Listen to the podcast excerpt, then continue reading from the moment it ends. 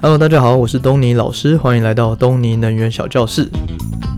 今天呢是离岸风电冲刺班第二章的第二堂课，那我们要继续讲解我们离岸风机的解剖学。那上一次呢，我们前情提要一下，有讲到说风机是被。离岸风机是被逼出走的，它原本是陆上风机盛行，但是呢，因为它栖息地被占领了，所以呢，就是人类把离岸风机赶到海上去，就变成了离岸风机出来。那因为在离岸在海上啊，所以它可以越做越大，它对于人类的影响就不会太多。那我们呢，同时也有提到说风机的结构，还有它的设备的一些组成。例如说呢，我们有提到说塔架，就最下面那一支塔架呢，它是大概两百公尺高的一个呃一个结构物啦，钢铁的结构物。那它的高度呢，大概就等于国泰置地的那一栋大楼一样，所以它是一个非常非常巨大的一个设计这样子。那它的上面呢，有一个四百吨的机舱。那机舱呢，后面有舱体，中间有像甜甜圈一样的发电机，然后呢，还有最前面的那个会旋转的部件，那个叫做轮毂的地方。那轮毂呢，前面三接了三片的叶子。那我们有提到说，其实有一片的、两片的、四片的叶子，但是呢，目前为止呢，以一个经济的最佳化，还有一个截取风能的最佳化，目前呢，大部分都是用。三片的玻璃纤维的叶片是最佳的一个选择，所以大部分都使用三片。那叶片上呢，我们有提到说，叶片上会有恐龙的尾巴，对吧？就是 dino tail。那它这个 dino tail 呢，就是有刺刺的一个扰流的一个效果，那让叶片的噪音还有它的寿命可以增长，这样子。那还有呢，我们有提到说叶片会旋转，那叶透过叶片旋转这个变桨的。机制这个功能，它的 pitch，那透过这个 pitch 的功能呢，可以让风机停止，而不是风机不是靠刹车的方式去去让它停止的。OK，那么今天呢，我们又继续来提就是离岸风机的部分。那首先我们要来提一下，就是离岸风机就除了这些设备以外呢，它的一些它的生态链，还有它的市占率有哪些？呃，供应商是世界有名的离岸风机的供应商。那在讲供应商之前呢，我们当然要先讲一下这个生态系。首先呢，就是风离岸风场有离岸风场的开发商，就是例如说像沃旭啊、CIP 啊，还有之前提到的达德啊，呃，现在叫做 Skyborn，叫天风能源的这些叫做开发商。换句话说呢，就是咖啡厅的店长这样子。那店长他就是。拥有这个店嘛，然后他会去找银行啊，他会去找股东啊借钱啊，然后去买，或者从自己口袋掏啊，然后去买这个咖啡机。那咖啡机呢，就是它会有，呃，我们有提过嘛，就是他们呃可能会有供应商啊，可能会有统包商啊，可能会有承包商来做水电啊，做做你的咖啡豆的供应。那但是呢，以最整个咖啡厅最大的一个设备，也就是等你的咖啡机。那咖啡机不会是。咖啡店长自己去呃制造的，所以换句话说呢，风机也不是开发商自己去制造的，所以沃旭不会有一个风机工厂，这个是要先厘清的部分。那沃旭呢，呃，也不是沃，就是所有的开发商呢，就是他们会去呃买风机来装这样子，然后来卖电，所以他只是拥有这个风机。那风机有就有风机的供应商。那风机供应商呢，就我们就会提到说，这个世界上有非常非常多的风机供应商。那以呃以陆域来讲的话呢，因为其实陆域的风机它的它已经成熟了大概四五十年以上了，所以就就是全世界有非常非常多的呃风机供应商。那以海也就是离岸风机来讲的话，其实它是比较少呃那么比较少供应商的。那这个市占率啊，其实我试图去查，然后发现这其实是要查起来非常的困难，因为就是呃，一来是它是机密啊，那二来就是它可能有一些部分是要透过花钱，然后去跟一些呃分析的的 supplier，就是这些顾问们，他们会去帮你做一些市场调查分析，那是要花钱的。那所以呃，东尼老师就是只好去上网找一些免费的一些资讯。然后找了很久，发现有一些会互相矛盾啊。然后最后我找到几个比较有呃诚信的一个一些分析。那其中呢有一个是网页叫做 Global Wind Energy Council，就是呃全球风能呃理事会。那它听起来很像政府的一个一个机构啊，那但是它不是，它其实就是一个私人的一个呃系呃一个分析的机构这样子。那但是它看起来是相对比较有一个逻辑，比较有呃正派的资讯的一个一个网页啦。那所以我就从里面就是找了一些资料这样子。那其中呢可以看到，就是二零二一年的时候，这一个年度里面呢，呃。离岸风机总共有盖了大概两千五百只左右的风机这样子，那呃累积的资料找不到，那但是我找我就就找到就是一年当年度的风机这样。那二零二一年呢，在这两千五百只风机里面呢，有四分之三四分之三的风机供应商是中国的牌子，那分别是前几大家呢，就是上海电气叫做 C Wind，。然后呢，有明阳风电，然后有金风叫 Goldwind 这样子。那中国的风机啊，这个其实是非常有趣的一件事情，就是中国的风机通常不算在大家的范畴内。就是你常常去查一些资料，他会写说哦，除了中国市场、中国风机以外，那为什么是这样呢？就是为什么人家明明就是全世界最大的供应商，然后结果却常常被被忽略在在外？那原因有几个啊？就是就是，如果我们是台湾来讲的话，当然就是我们永远不可能使用中国，目前为止啊，不会用中国的风机嘛，所以基本上就是，诶、考虑它也没有什么意义。可是呢，中国风机不算在内的其他理由是，就是资讯不透明。那就是因为中国的风机啊，都是呃这些公司们，上述那些大的公司们，他们都是呃国企。那这国企呢？你知道，就是 就是他没有很透明，就是他说的这些国家企业啊，他们就是政府说的算，意思就是说，政府说哦，这里盖了呃二十只，那就是二十只啊，这二十只真的有发电吗？哎，它怎么怎么样运转，怎么样的，它的资讯都是不透明的。那就是他也没有透过一些国际的认证去证明它的风机的效能，或是它的发电或者之类的种种，或许有，可是。它的资料非常非常不透明，就是是外界是很难很难拿到的，所以基本上，呃，在世界上大型的这些呃，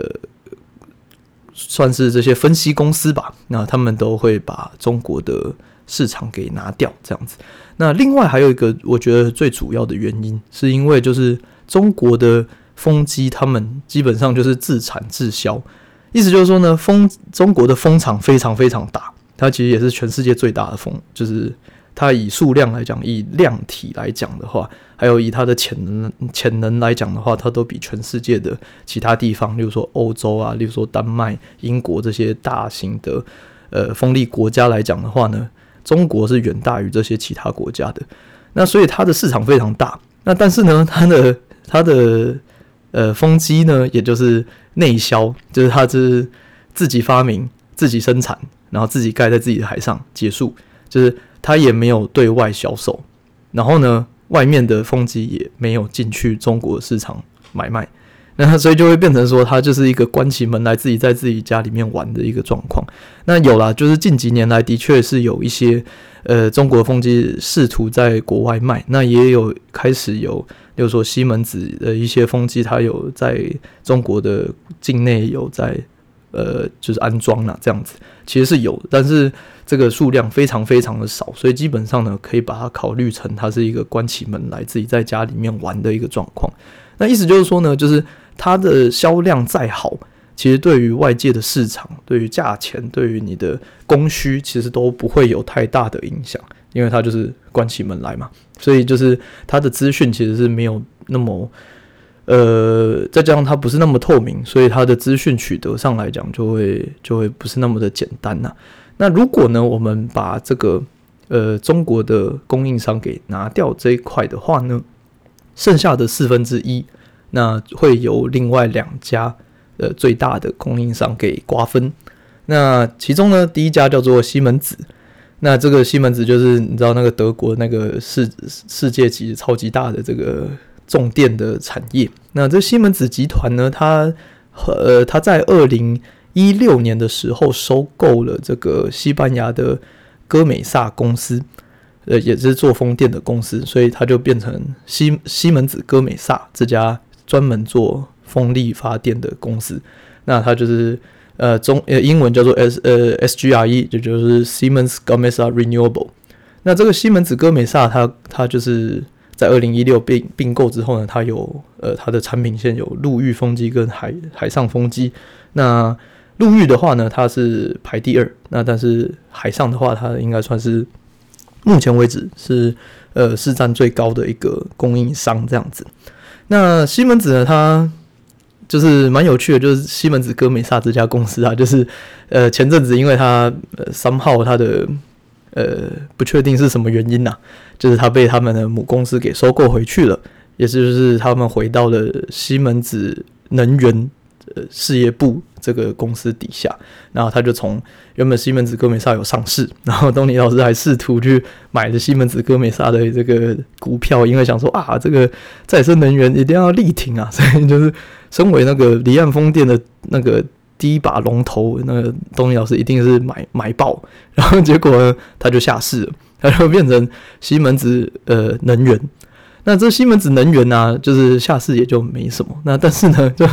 前几天六月二十三的时候，发生了一个重大的新闻。那这个其实等级有到重磅新闻，只是因为刚好要录这一集，那我就一次讲这样。就是呢，他在六月二十三号的时候，六月二十二二十二号那一天，西门子。个呃能源公司呢，他就对外有一个正式的一个发表。那他又提到说呢，他发现呢风机的零件故障率有非常大的一个问题。那出在就是它的品管的问题，还有他发现就是呃有将近有三十趴左右的已经安装已已已经安装好的风机呢，出现了一些叶片还有轴承上的问题。那这些风机。是需要大型的去维修、去 maintain、去把它修复的。那这一些问题非常非常的大量，这个洞非常的大。他们认为说，可能需要花到十亿欧元，也就是大概三百亿台币左右，然后花好几年的时间，才有可能把这些呃洞给补起来。就是之前发现已经装好的风机的问题，可能要把它卸掉，然后重装这样子。那除此之外呢，他也他们也发现说，呃，不过我刚刚讲啊，就是那个叶片跟轴承的问题啊，这个比较大部分是在陆域风机的部分，海上的也有，但是他们有提到说，海上风机最大的问题反而是呃供供货，就是它的产品线的一个 bottleneck，就是它供货是不顺的，它产品线的扩拓展是不顺利的。所以呢，它也影响到大量影响到它的它的利润，也就也就是它的供货的能力这样子。那所以呢，就是呃，他们呃西门子能源，就是的离岸风呃的风电部门这样子，就是发生了非常非常大的一个噩耗。那因此呢，他们也决确确定要取消发表二零二三年的获利的一个展望。那这个重磅新闻出来之后，隔天六月二十三号。就是西门子能源的股票直接跌了三十七趴，三十七趴意思就是大概是呃三分之一以上的股票就不见了，那它的市值损失了大概七十亿欧元左右，就是瞬间蒸发掉。那这是一个非常非常非常大条的事情啊。那但是因为他有提到说，关于离岸风机它的品质的问题比较没那么重，所以。呃，有些人他们在呃网络上看到这种消息，然后他们就说啊，台湾的政府就买了很多离岸风机啊，现在你看出事了吧？这样，那目前为止啊，其实是还不用太担心。当然说，呃，离西门子的风机在台湾是市占率第一，没错。那但是呢，呃，首先目前还没有遇到真正的问题，没有看到啊。至少东尼老师所在的这些蜂场，目前盖了一百多只嘛，那目前是没有问题的。那另外呢，就是再回归到我们咖啡厅的这个说辞，好了，就是如果咖啡机出事了，也就是风机出事了，咖啡机出事的话，谁要担心？我是老板，那老板是不是应该要担心？就是我的咖，我卖不了咖啡嘛，我赚不到钱，所以我应该是最担心的那一个吧？那客人，也就是用电者，有必要担心吗？应该没有吧？应该是我。咖啡呃，我店长，然后要去查，更质疑我的咖啡机的供应商说，为什么你的你的咖啡机那么烂？然后去告他之类，然后我们双方会在那边吵架。那但是呢，客人会怎样？他顶多就是喝不到咖啡嘛。那喝不到咖啡，他就去喝太阳能的咖啡，或者喝火力的咖啡之类的。那当然你会说，如果喝不到咖啡，当然问题也很大。那但是因为现今来讲的话，在生呃离岸风电的占比还是非常小的，所以其实呢，一般来讲是大家是不用太紧张说。就是离岸风机，就是出事了怎么办？这个对于一般人是没有太大的影响。这最直接的就是老板赚不到钱，讲白了就是这样子。那对，就是哦，回到我刚刚股票，就是东尼老师的那个股票，好险，后来他他被收购之后呢，然后他他被呃就是卖掉了，所以那 那一那一笔就是这个很大的亏损，我就刚好躲掉，所以就是运气非常的好啊，就是。结结论还是就是我们买股票要非常小心，不是说就是啊再生能源好好棒棒，然后就给它全 all in 这样子，是是要非常小心的。好，OK，那差点变成股票台，我们再回来，就是西门子呢，除了西门子哥美萨这家风机供应商以外，另外第二大的就是叫做 Vestas 风机。那 Vestas 它的中文叫做维斯塔斯，那 Vestas 它是一个丹麦商。那它其实历史非常悠久了，它它是陆上风机的市占第一名，它是陆上风机的龙头，它占据这个第一名的位置非常哦。不论中国的话啦，不论中国供应商的话，Vestas 是全世界最大的陆域风机供应商。那它在二零，那它后来也切入这个离岸风电的部分，那但是它离岸风电的部分在二零一三年的时候，三菱重工。呃，日本的三菱重工，呃，Mitsubishi 呃呃 Heavy Industry MHI 这个 MHI 公司呢，它就收购了这个 Vestas 的离岸风机的部部门，所以呢，它就变成 MHI Vestas。结果呢，后来在二零二零的时候呢，又把它卖回去，所以 Vestas 现在又变回 Vestas。那讲那么多的原因，是因为说有些人可能会说，他们看到，诶，为什么有时候有些风机叫 MHI，有些叫 Vestas？那它到底是？故事的起因是什么？这样结论，它其实是同一款风机啊，就是它没有变，它就是同一款风机，这它只是它的老板换人换手过，中间有一小段时间换手而已，就是这样。那呃，Vestas 它也是占市占非常非常的大。那呃，他们两家瓜分了全世界的离岸风电至少八成九成以上。那就算是在台湾来讲的话呢？它也是占了台湾目前就是二零二一、二零二二的风场快要盖完嘛，那基本上到二零二五的风场都要已经，因为风机的供应的合约你要很早以前就签好了，所以它的供货是是要好几年去去制造的，所以意思就是说呢，现二零二五年的风场其实目前都已经确定是要用哪些风机了。那我们摊开来看的话呢，就会发现说，全台湾也就是西门子跟 Vestas 这两家把它瓜分掉，剩下呢有一个很有趣的，就是台电的一期，它使用 Hitachi 的风机。那这 Hitachi 这个日式、日式、日制的这个 Hitachi 风机啊，它诶、欸，它全世界呢就只有产一款，然后呢，它供货给台电之后呢，它就倒了，它它就不卖了。它的产品线就关了，所以现在变成说台电一期的这个离岸风场有点尴尬了。它就是买了一个绝版货这样子，它未来的营运啊、测试啊，呃，现在测试已经上线了，所以还好。就是未来的营运方面呢，就会出现非会预期可以预期非常大的挑战，因为它后面的人就是等于消失了嘛，他们必须要透过其他方式去培训人来来维运他们的风机。那另外呢，很有名的一个风厂供呃风机供应商叫做 GE，那这个 GE 就是美国那个奇异公司。那奇异是全世界最大的一个呃重电的供应商，那重电设备供应商，那比西门子还要更大，西门子是排第二这样子。那 GE 这个美商啊，它它什么都有，它就是从涡轮啊、飞机啊、核能电厂啊什么都有。那但是呢，GE 对于离岸风机呃的切入点，它其实是有点晚了。它大概在四五年前才开始有它自己的离岸风机的一个呃 prototype 的一个测试机型出来。那但是呢，因为风机这个东西啊，就是它是非常非常精密的一个设备，所以就是你在卖风机的时候，你没有时机的话，你没有你没有一个你的成绩出来的话，没有人敢买你的风机啊。就是呃，因为它会有非常非常多的问题，所以就是就是不太会有人会去买一个全新没有听过的一个风机这样子。那所以 G 一它的切入点，它的时机其实是不太好的。但是呢，他有的是什么？他有的是他非常有钱，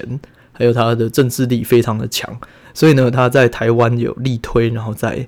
呃，在美国，在美国他也力推的非常成功。就是美国的风场呢，就是很多的风场都呃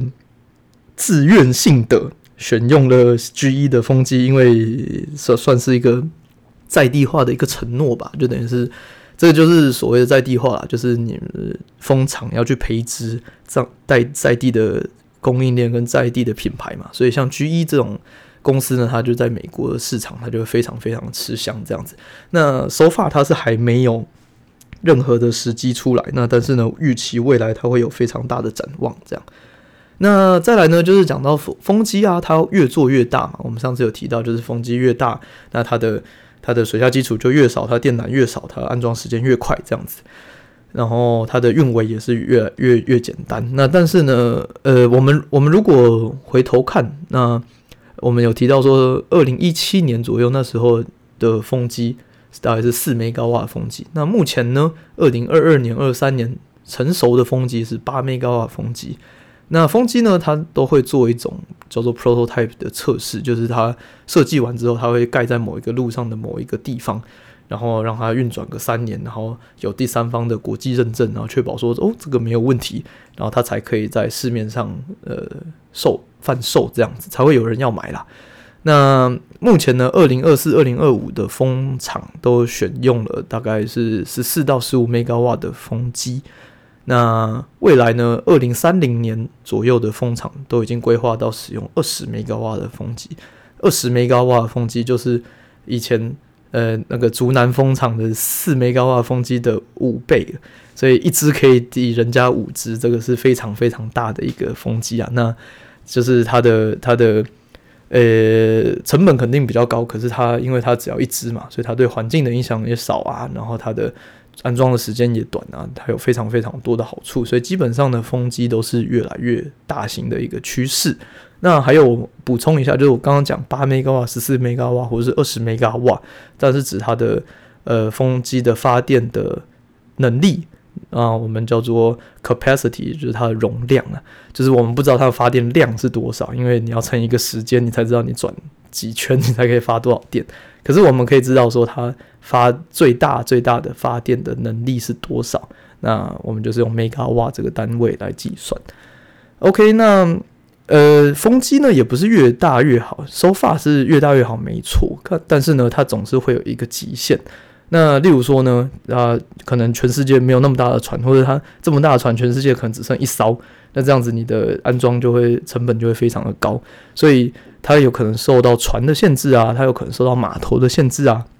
再来呢，最新的研究有探讨到说，就是零件有可能会有受到一些限制，例如说你的你的齿轮啊，你的轴承啊，那它可能没有技术好到可以承受那么那么巨大的一个呃能能量去旋转，所以呢，就是它的零件比较容易坏掉这样子。所以它在就是应该说风机的。的成长趋势里面一定会有一个临界点。那至于这个临界点会是二十二十五、三十 m e g 目前是没有人知道。目前呢，它还是一直持续成长。那但是什么时间点会遇到这个临界点，这个就是一个问号，未一个未爆弹，这样一定会遇到，但是还不确定什么时候。那就有人就是质疑说，这次西门子的状况啊，其实不是说叶片跟轴承会有会有品质上的问题嘛？就有人说。或许这是因为它已经到了那个临界点了，它它的承受能力是没那么好的，所以它特别容易出状况。那这个就是有待未来的一个分析探讨了。那再来，我们稍微分析一下，就是分享一下这个有趣的一个小知识，就是风机的量啊，风机的发电能力。那这个几米高啊这个 capacity 来讲的话，它其实可以从它编号看得出来。就例如说，西门子歌美萨的八 Megawatt 风机，它它就会写 SGRE dash 八 dash 一六七。那这个 dash 八就是指说它的额定的容量，意思就是说它百分之百它应该发的容量就是八 mega 瓦。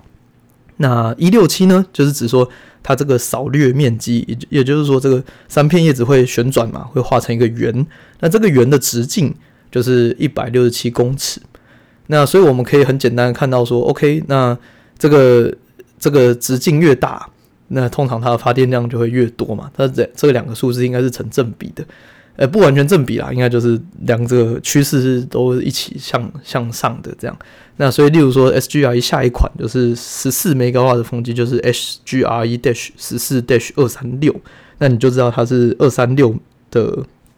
的扫掠面积的直径啊。那所以你除以二，大概就是一只叶片的长度这样子。那 Vestas 的风机就是 V V。V 二三六 dash 十五之类的，那大概你就知道说它是十五 mega 瓦的风机，然后它扫掠的直径是二三六公尺这样子。OK，那再来呢，我们有提到说就是就是哦，我刚刚讲那个扫掠面积啊，其实也有可能是同一款风机它有不一样的叶片长度。那例如说西门子的十四 mega 瓦好了，就是它它就是它有分 S G R 一十 dash 十四 dash 二三六跟 dash 二二二。那它就是同样大小的发电机，可是它的叶片长度却不同。那为什么会有这种情况呢？它其实是可以用在不一样的市场。那怎么讲呢？意思就是说，风机叶片越长，它的截取风的能力就越好，呃，截取低风速的能力就越好。所以有在一些低风速的国家，他们适合买那些长叶片转得慢的那些风机。那像在台湾呢，因为风程风速都平均非常好，所以其实基本上我们可以买高风速的风机。那讲到这个呢，我们就要来讲这个 power curve，也就是发电曲线。那发电曲线这个就是这个有点抽象，所以我会截图在那个线动或是网页里面，大家大家去去去用看的比较方便。那但是我这边稍微讲解一下好了。简单来讲呢，就是风机啊在一开始的时候，它会有一个起起始风速，那就是大概是三公尺每秒，或是二三公尺每秒左右，风机就会开始旋转，可以发电。那根据这个中央气象局的定义呢，三公尺每秒左右呢，它定义为呃轻风，就是蒲式风级的二级风。那二清风呢，就是指说人的人脸感觉有风，那树叶会微响，这样子的风速呢，其实就够这个风机去旋转开始发电了。那之后呢，风越大，它的发电就越多，它会成一个正比的一个趋势。那一路成长呢，成长长到大概十二公尺每秒左右，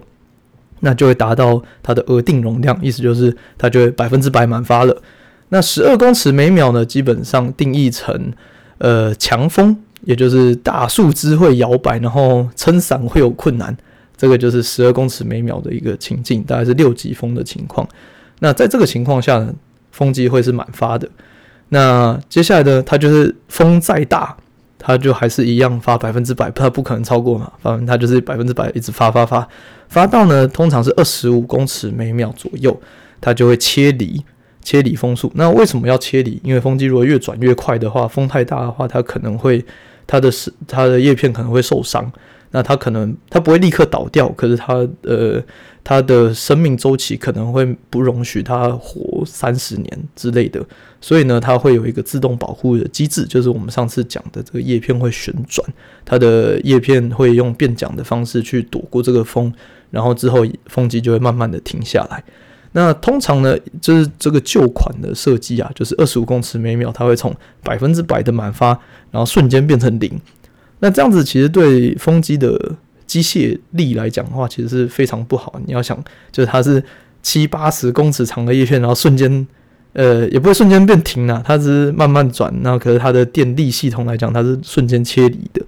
那以台电电网端，你有一个满发的东西瞬间变成零，那其实这个影响会非常的大。所以呢，后来啊，就是新款的风机，它就会有一个一种叫做 soft cut out，就是它有慢慢的切离的一个机制。那它可以允许风机在更高风速的时候，慢慢慢慢的旋转，慢慢的降低转速，然后最后停下来。那这个有两个好处，第一就是它对于电网的冲击不是一个瞬间的，所以它不会从百分之百瞬间变零，这样子是对电网比较好。那另外一个呢，就是它在慢慢旋转的这个高风速二六、二七、二八左右，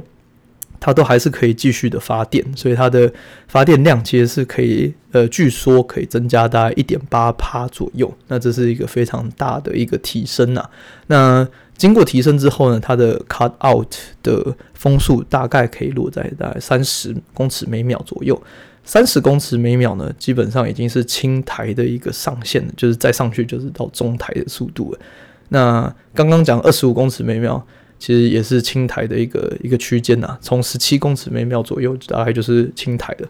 换句话说呢，青台如果来正面迎击。离岸风电的话会怎么样？就是风机会非常开心的继续转，然后继续吃它的风，然后把它转成电能，就是完全不用怕这样子。那如果是中台或强台来的话呢，这些风机就会很聪明的自动去旋转它的叶片，然后去躲过这些风，然后等它风变小之后呢，它会再转这个叶片回来，然后再去慢慢的发电这样子。所以呢，其实风机是很聪明的。那这个是。最最最容易，东尼老师就是这辈子遇过最多的问题，就是要是台风来了怎么办？那答案就是这样，就是风机会自己去，风机如果是轻台就会把它吃掉，如果是中台强台的话就会躲掉这样子。所以其实台风来是不用担心的。那再来呢，我们有提到就是叶片的这个长度是哦，就是这个 power curve 啊，这个曲线以离岸风机来讲，它会比陆域风机好非常的多。那陆域风机它可能是三四公尺才会开始发电，可是离岸风机它可能两三公尺就开始发，那也会比较晚结束，所以意思就是说它可以发电的一个区间是比较大的。那相对来讲呢，就是呃，这是另外一个问题。第二问题，第二名就是要是夏天没有风怎么办？那这个是这这个很常见的问题，就是因为大家看到路上的风机在夏天都不会转嘛。那不会转，当然就是有可能是没有风的。那但是我刚刚有讲到，就是因为离岸风机它比较大，它比较大，所以它截取风的起始的能力就比较好。意思就是说呢，只要一点点的风，它就可以旋转。那陆域的风可能风机可能还不能转的情况呢，其实海上的风机就已经开始在发电了。所以它的效率，它的截取的能力是比较好的。那因为它比较高，它比较大。然后再加上呢，它比较远，所以我们上次有提到说，就是呃陆域的一些障碍物会造成风速的一个影响。那其实，在离岸风机是遇不到的，意思就是说，它比较不会遇到受到这个障碍的影响，然后它的发电是比较平稳，并且比较呃比较好被截取的。那意思就是说呢，夏天呃离岸风机它的发电的的效果会远比这个陆上风机的好，非常的多。那如果你不相信的话也没关系，因为就是一来就是事实会证明了，那再来就是呢，就是如果真的没发电会怎样？那真正要担心的，again 就是